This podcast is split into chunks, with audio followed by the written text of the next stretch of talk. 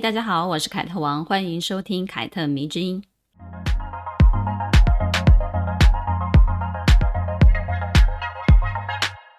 之前很多读者请我开书单哦，关于这一点呢，我一直有点排斥。为什么呢？因为我觉得阅读是一种很自由的选择，而且它非常的私人。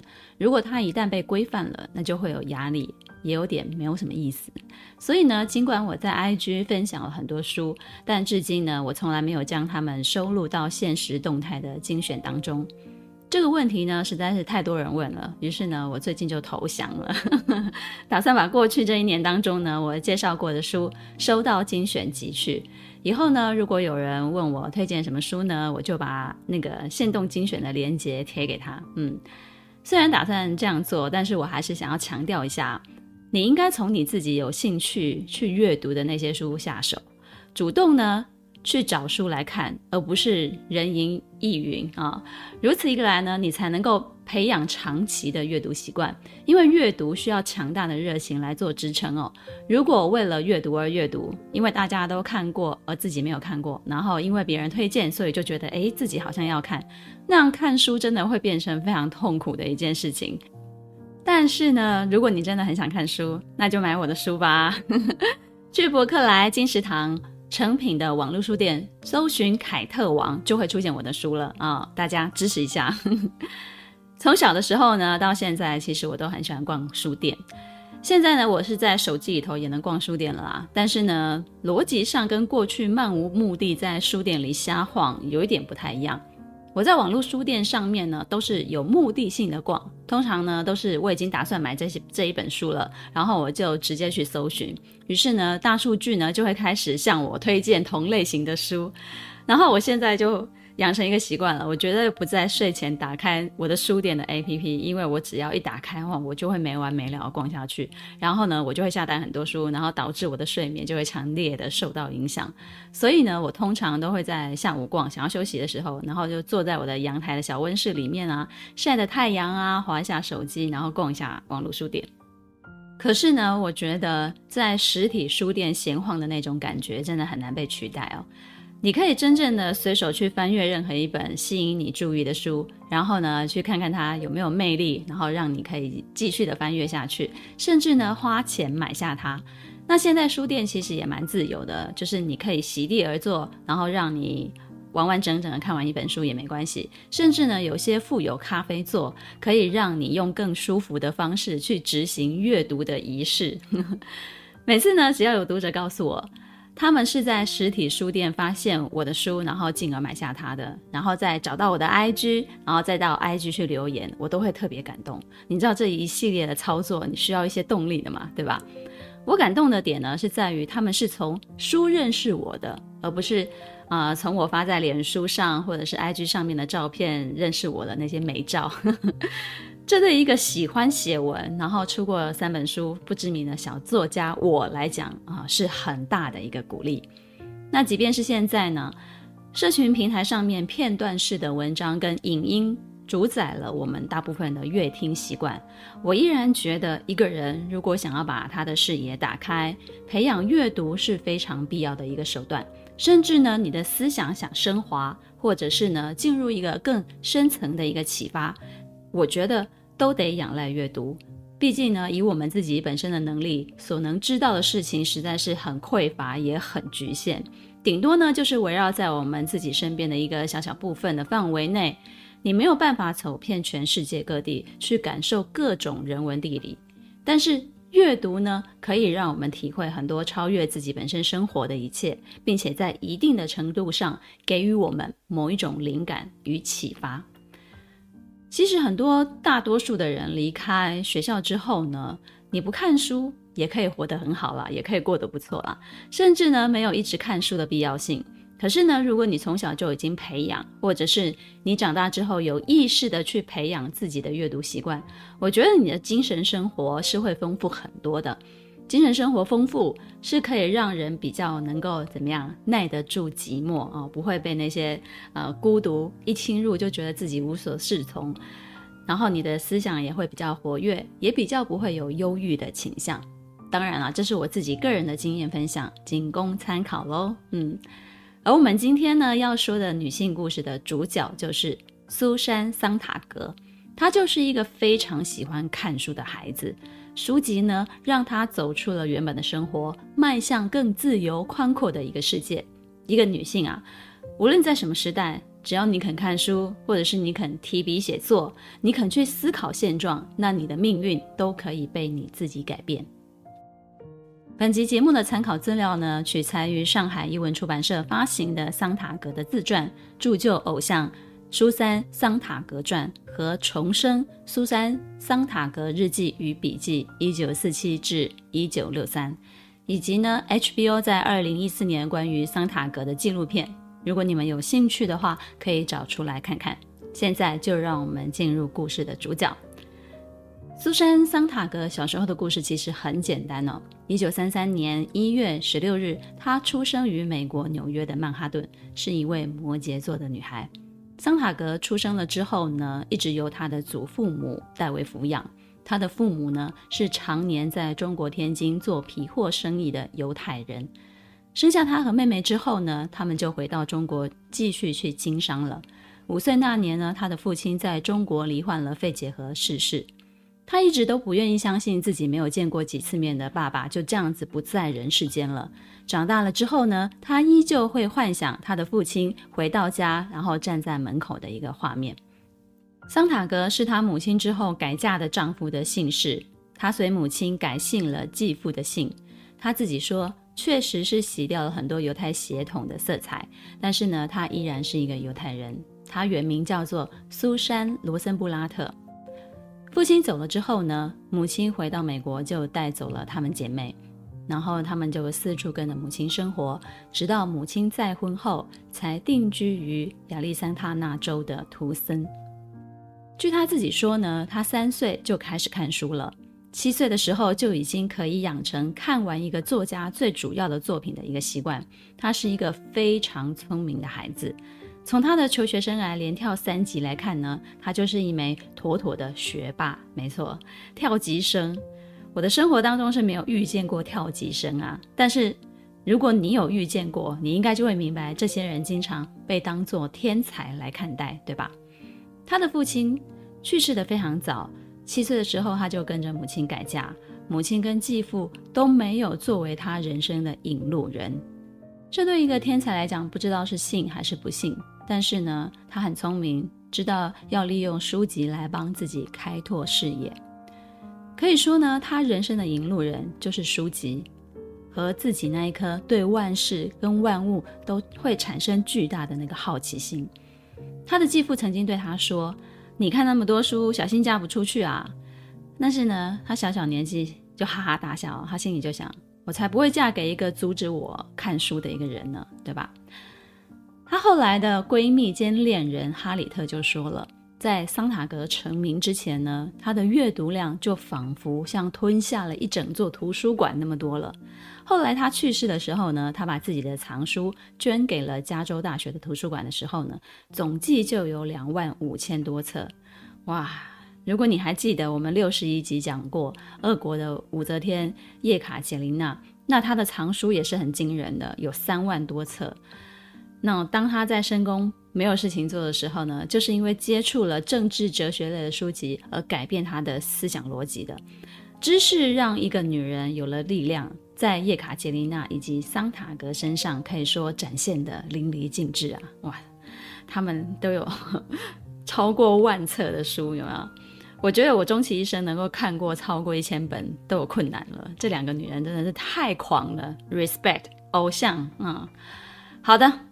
既然桑塔格看了那么多的书，那么我们就来聊聊关于他的每一个成长阶段，他所看的书对他产生的影响吧。因为呢，从他的日记中呢，我们发现他总是不断不断的在反思自己过去曾经阅读过的那些书籍。那隔一段时间，他就会再拿出来重看一次啊。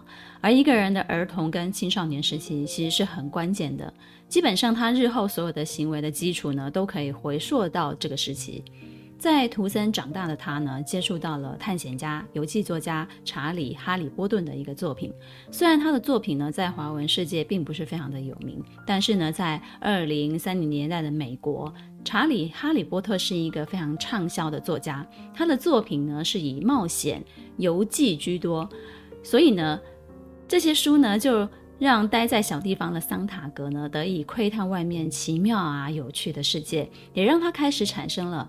以后长大，我要离开图森的一个意识。虽然还很小，但是他已经觉得啊，图森这个小地方已经没有办法满足我了。他告诉自己，等我长大成人，一定要留意，不要让他们阻止我从敞开的大门飞出去。所以呢，他从小时候就已经立志，我要离开自己的家乡。一个向往外面的世界、向往自由的小桑塔格就此就成型了。六岁的他呢，同时也读了《居里夫人传》，对居里夫人是十分的崇拜跟向往啊。于是呢，他就默默的立志，我要成为化学家或者是物理家啊。但是后来呢，随着他的阅读，大量的接触文学的作品，于是呢，他就开始渐渐的倾向于成为一名作家了。十岁的时候呢，他还看了路易莎梅奥尔科特的《小妇人》这本书很有名啊、大家应该也都看过，就算没有看过，你也看过电影啊、以及杰克伦敦的小说《马丁伊登》。好的，再长大一点呢，十岁的时候呢，他因为读了爱伦坡的小说呢，进而开始对文学产生了浓厚的兴趣，跟看哈里伯顿的作品不太一样。爱伦坡的小说呢，建构了一个神奇的世界，充满了知性跟感性的冲击。于是呢，就让桑塔格开始有了内在思想的一些感受。他受到小说人物那些激情的思想的鼓舞。如果说哈里波顿的作品带给桑塔格是游历在外在世界的那些想象，那么埃伦坡的小说呢，就是让他回归到自我，去培养自我的一个感受力。十三岁的时候呢，他们举家就搬到了加州。他在加州接触到了一间，用他自己的话来形容，就是一家真正的书店——皮克威克书店。他每隔几天放学以后呢，都要去这家书店找书来看。他说：“如果有钱，我就要买下这间书店；如果有胆量，我就要偷出去。无论如何，我就是必须要得到他们。”这些话呢，透露出他对书籍的一个渴望，对知识的一个渴望，真的是不疯魔不成活哈。来到加州之后呢，他的阅读品味也开始渐渐的改变了。他开始喜欢阅读评论类的文章，《党派评论》呢是他最喜欢的一个期刊，每一期呢他都仔仔细细的从头看到尾，并且同时想着，如果有一天能为《党派评论》撰稿，那该多么好啊！这个愿望呢，在多年之后就实现了。六零年代呢，让他声名大噪的《坎普札记》就刊登在《党派评论》。这个《坎普札记》呢，其实也被二零一九年的梅嘎拉用来解释它的主题 “camp” 的意思啊。如果你们知道这个梅嘎拉的主题，然后你们不了解的话，其实你们就可以找出《坎普札记》来看看。后来，他的著作《反对阐释》也收录了多篇在党派评论发表过的文章。他让后世的人津津乐道的，也多属于评论类的文章，具有划时代的意义。那如果你们真的要找桑塔格的书出来看的话呢，《反对阐释》也是非常重要的一本书。十三岁的同时期呢，他喜欢的作家还有纪德。是一位法国的作家，他在日记里面呢，就经常记录下他自己看纪德作品的一个心情，也是第一次，他希望自己未来能够像纪德一样，成为像纪德一样的作家。跳级生桑塔格十五岁高中就毕业了啊，十五岁你可能还在高一，呵 呵还是国三，嗯，然后呢，他就进入了加州大学伯克利分校就读了。他提早毕业的理由呢，是因为学校那一方面呢，觉得他所具备的知识储备量已经超越了学校所有的老师，于是呢，只好让他提前毕业。在伯克利念了一个学期之后呢，他就转到了芝加哥大学就读，并且在那里拿到了学位。大学期间呢，他接触了哲学家的作品，最喜欢的哲学家是柏拉图、尼采以及威特根斯坦。二十四岁的时候呢，他在哈佛大学已经取得了哲学硕士了。之后呢，他就前往牛津大学圣安妮学院的研究院就读。但是呢，他并不喜欢英国，于是呢，他就转往巴黎大学。之后呢，就经常的在纽约跟巴黎之间来回了。主要的工作就是哲学、文学以及神学这个范畴。在桑塔格的回忆里面呢，书籍的世界对他来说是一个私人的避难所。是他的镇家之神，也是他的太空飞船。只要觉得世界啊、太糟糕了，没有办法忍受了，他就可以缩进一本书里面得到安慰。一个小镇的姑娘，因为热爱看书，对知识充满了渴望，对周遭的一切有着满满的好奇心。通过学习，将自己的生活圈从小镇拉出去，光是这一点，其实就足以鼓励我们这些平凡的女孩子了。不过呢，在芝加哥大学念书的时候呢，他做了一件事情，就是结婚。他和认识不到一个月的老师，一个社会学家叫做菲利普瑞夫的教授结婚了。结婚的时候呢，他才十七岁，而且他十九岁就生了孩子了。后来面对一些访谈，记者就问他关于十五岁上大学、十七岁结婚、十九岁生孩子这些数字代表什么，他就这样回答。他说：“这是对成长的热切渴望。我不喜欢当个小孩，不喜欢自己不能做自己想做的事情。我想通宵达旦，我想要云游四海，我想要跟人沟通，我想要认识志趣相投的人。”当初呢，他跟菲利普互相欣赏，所以就闪婚了。他想要当大人，他想要提早体会这些感觉。但是呢，进入婚姻之后呢，他渐渐地发现自己的自我正在一点一点地消失。而伴随这些自我消失的同时呢，他的快乐并没有增加。这些透过他一九四七年到一九六三年的日记呢，就可以知道。日记本里面呢，充满了他对夫妻争吵的一种彻底的厌倦，以及对婚姻的极度的失望。桑塔格说，和菲利普之间呢，既然没有通过隐私和孤独才能获得的自我提高，也没有伴随着激情而来的辉煌和英勇的自我失去。日记中呢，他写，是谁发明了婚姻？谁就是那个很有才的折磨人的人。他是个致力于让情感麻木的体质。婚姻的全部重点就是重复，其实说的也是没有错了。啊！如果是不幸福的婚姻，真的就是这样。桑塔格十岁的时候就立志要飞出去，要离开家乡，当然无法受困于婚姻。他要的是热气蒸腾的那种生活，啊，是勃勃生气的，而不是婚后这一种哦有气无力的日子。因为他就被塞在家务里面，他就被塞在孩子里面，跟丈夫里面。二十六岁的时候呢，桑塔格对菲利普就主动提出了离婚了。他自己带了七十美元、两咖皮箱啊，七岁的儿子就这样子离开了菲利普。离婚了之后呢，他没有要求菲利普任何的资助，他自己养活自己跟孩子，在哥伦比亚大学任教。之后呢，桑塔格没有再婚。他一生当中有过非常多的情人，这些情人有男也有女啊。在 HBO 的纪录片关于桑塔格当中呢，就是以他过往的情人以及他的朋友、亲人串联起来这些访问，你就可以知道哦，他过往都交往了好多好多的呃女生。有人评论这个纪录片找来过去的情人现身说法，就显得八卦啊、娱乐啊这样子。但是呢，或许是世人比较感兴趣的地方啦，就是关于他的性向跟他的恋情。其实对女作家来讲，他们的情人们永远比他自己本人的思想来得更吸引人。为什么呢？因为他们的思想要花费心力理解，但他的八卦不需要啊。那也就是知道大众们喜欢看八卦的一种心情了，你知道吧？思想还是比较深层的，思想太难理解了，八卦啊。茶余饭后可以聊聊啊，你说是吧？再来呢，说到离婚，我经常看到很多网络文章鼓吹女人啊，你要有底气啊，有底气你就可以怎么怎么样。我不知道大家对于“底气”两个字怎么去解释它，但是呢，我觉得至少是对自己的错误决定有买单的能力。底气呢，就是敢于面对，并且有能力去解决。于是呢，女人一定要工作，不要有依靠任何人的一种觉悟。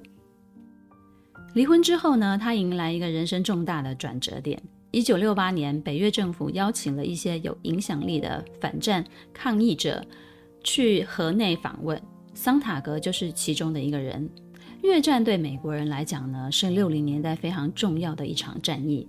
这场战役当中呢，约有三百万的越南士兵和无数的平民因此而死去。如果你觉得现在的乌克兰战争已经非常可怕了，那么发生在越南的这场战争其实也不遑多让，是上个世纪非常惨痛的一个代价。但在这一片因为战争而无比混乱的土地上呢，桑塔格对于越南人超越个人的集体善意感到非常的困惑，因为他看到河内北边和平省的一个乡间建造了一个无比庄严肃穆的坟墓。里面安葬的是一年前被当地的农民击落的一架美国战机的飞行员。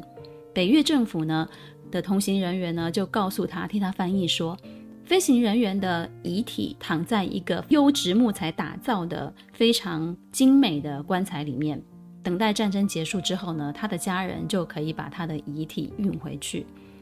桑塔格听到了之后呢，就非常的震惊。他没有办法想象这一群人面对素不相识，而且屠杀了他们亲人朋友的飞行员，是如何做到能够心平气和的帮他建造坟墓，并且好好安置的。这次的访问呢，对桑塔格的内心产生了一个非常巨大的影响。其实你听完了这一个小小的故事，你内心当中一定也会产生疑惑，对吧？这一次的经验呢，就唤醒了他的政治意识，也激发出他写小说的一个欲望了。他开始发表小说、政治的评论，也开始从事电影的拍摄，在战地拍摄一些戏剧等等的这些事情。他最后就被称为美国公众的良心，因为他就参与了很多很多很多诸如此类的政治事务。也就是说呢，在很多事情上面呢，他都敢于发表逆风的言论，不惧怕别人去评价他。例如呢，在两千零一年发生的九幺幺的事件，当大家都在谴责恐怖分子的时候呢，他则提出了美国要自我反省。这在一片对外的谴责声当中呢，显得格外的刺耳，让他受到了不少的批评。但是他依旧坚持自己的立场。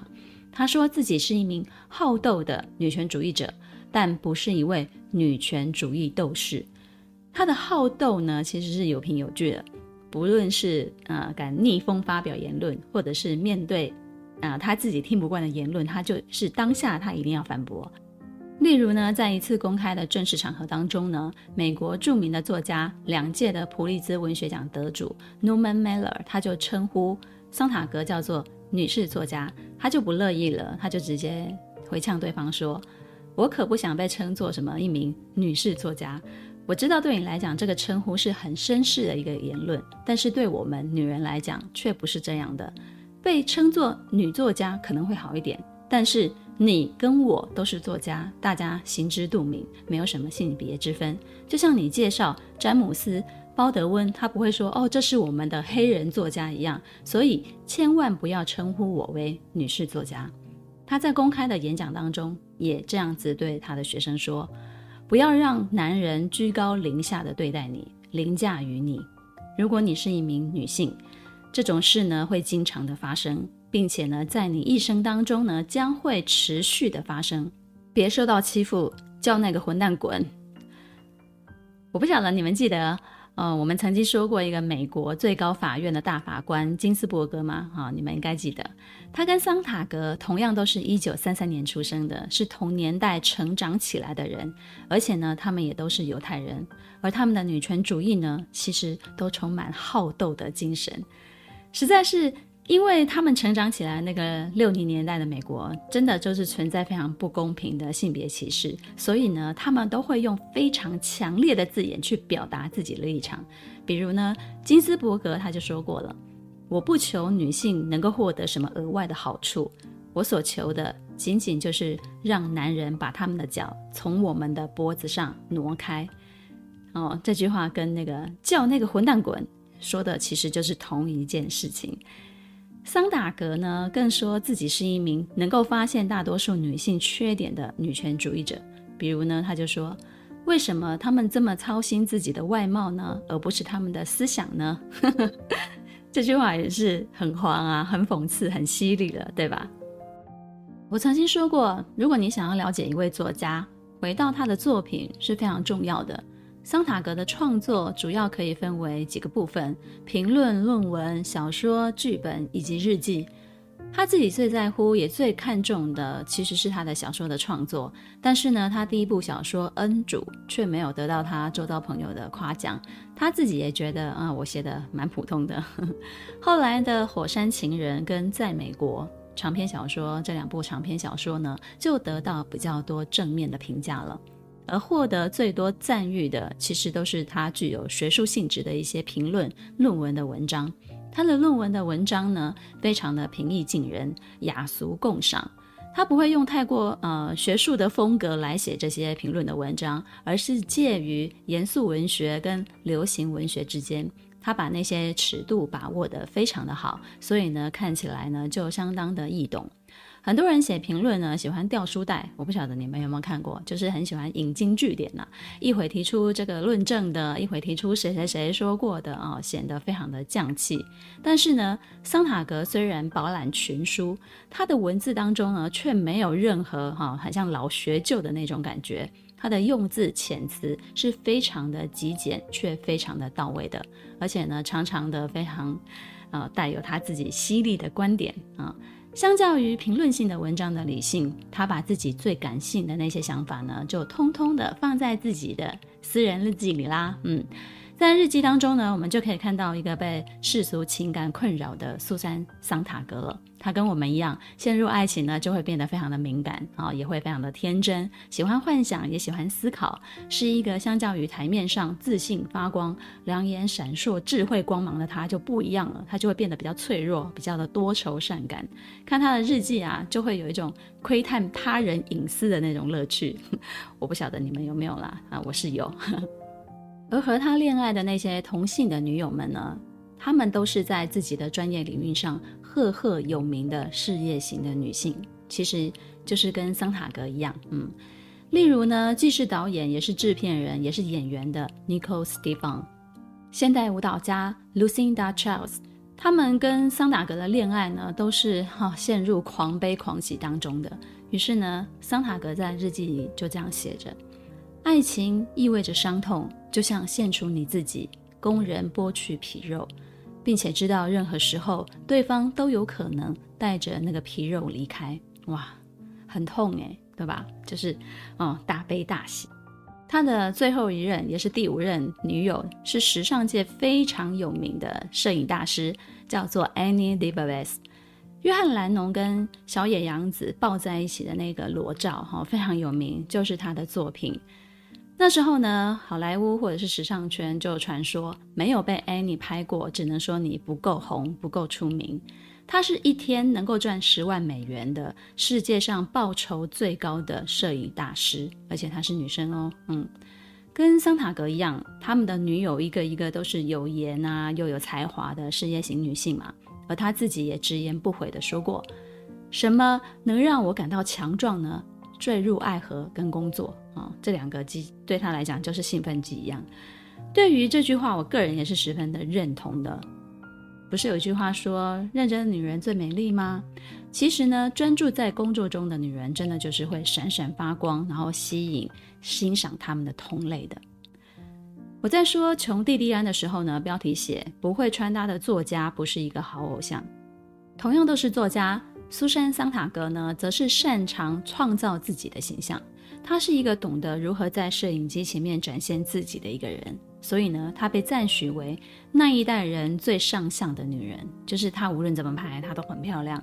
她的风格其实也很显著，中性的服装元素，深色系的丝巾、裤装、宽松的衬衫、西服、皮衣、靴子，一头浓密的头发，前额有一抹的银白，不离手的香烟。于是呢，这些元素。创造起来就是最具识别度的一个形象了。她知道自己很漂亮，光彩照人，也很清楚别人对她有什么样的看法，她对别人会产生什么样的影响。所以呢，尽管她的穿着风格化是去性别化的，就是她不女性化，但是她也不男性化，她就是一个非常中性的打扮，却依然显露出不可抵抗的性感跟智慧，奔放的感觉。但是呢，我后来仔细观察他们风格，之于女作家来讲呢，其实都不是什么刻意为之的东西，就是我不是故意要这样子穿来彰显我自己。我觉得穿衣风格显著，不过就是他们个人的性格以及他们思想的另外一种体现。无论是苏珊·桑塔格，或者是琼·蒂蒂安，还是西蒙·波娃，这些会穿搭的女作家们，都是因为他们的智慧，注定了他们自己会成为时尚偶像，而不是他们的穿着啊。这样子，你们能够了解吗？好的，人总是要走到人生的尽头嘛。哦。桑塔格在四十岁的时候呢，就曾经罹患了乳癌；六十岁的时候呢，他又罹患了子宫的肿瘤。两次抗癌成功之后呢，他在六十七岁的那一年又患上了骨髓增生异常综合症，其实就是一种白血症了。于是呢，他就接受了骨髓移植，但是失败了。